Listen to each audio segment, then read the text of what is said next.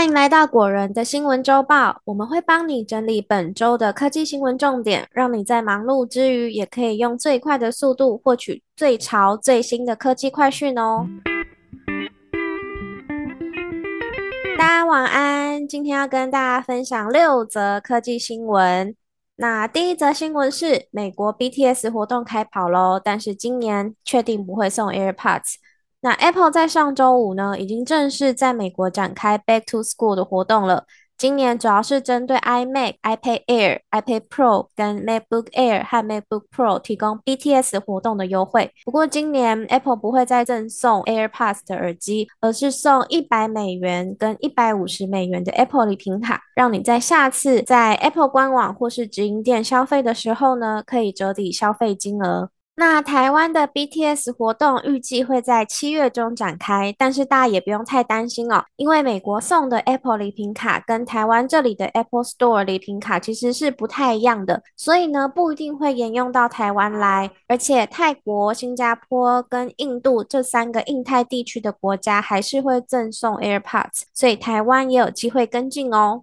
第二则新闻是中华电信推出三百枚不到一千块的光世代优惠啊！先说这则新闻不是业配，也不是商业合作，单纯就是优惠活动的分享。那中华电信呢，从现在开始，没错，就是 right now。到今年的十二月底，推出了光世代三百 m、五百 m 跟一 G 高速上网的优惠方案。其中三百 m 的方案月租费原价是一三九九，现在只要九百九十九元，不到一千块就可以入手喽。那五百 m 的优惠幅度是最高的，原价是每个月一七九九，促销价只要一零九九，这个就是六折的优惠哎，非常值得入手。那一居的方案则是从二三九九降价到一六九九。刚刚说的这些方案呢，都需要绑约两年，而且必须要是新的客户，或是目前光是在没有绑约，或者是你想要申诉的朋友才可以申办哦。那中华电信的官网目前好像没有提供申办这个优惠方案的地方，所以呢，建议大家如果想要申办刚刚这些非常划算的优惠，都可以直接前往中华电信门市，或者是直接打他们的他们的客服电话来询问。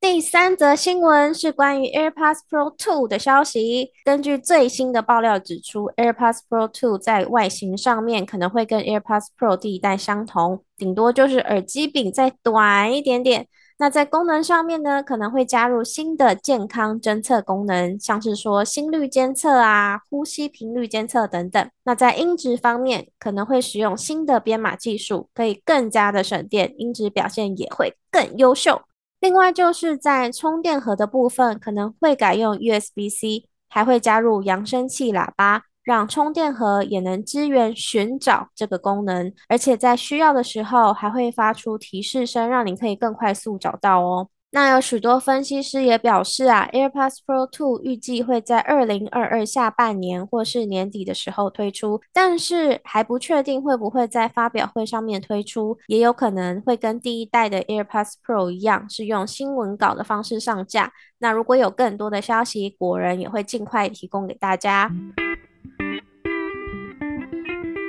第四则新闻是 HomePod 重新推出啦，在二零二一年停产的首款 Apple 智慧音箱 HomePod 传出要在今年底或者是明年初的时候正式回归。那新版的 HomePod 外形呢，会跟旧版的类似，只是大小可能会有一点点的不一样，而且上方的荧幕也会支援多点触控。或许也有更多元的图像显示功能，而不是像旧版的那样只是显示几个符号而已。那此外呢，令人感兴趣的一点是，新版的 HomePod 可能还会结合部分的 Apple TV 功能，也有可能支援 AirPlay 2，让 iPhone、iPad 或者是 Mac 的画面投影到电视上面。那我们也认为比较有机会看到这款新版 HomePod 的时间，大概是在明年的春季左右，大家可以稍微期待一下喽。第五则新闻是 M2 版的 MacBook Pro 爆出读写速度被砍半的状况。M2 版的 MacBook Pro 已经上市一个礼拜了，但是现现在被发现说 M2 版的读写速度竟然比 M1 版的还要低。根据国外网友使用软体测试的结果指出，以二五六 GB 的容量大小。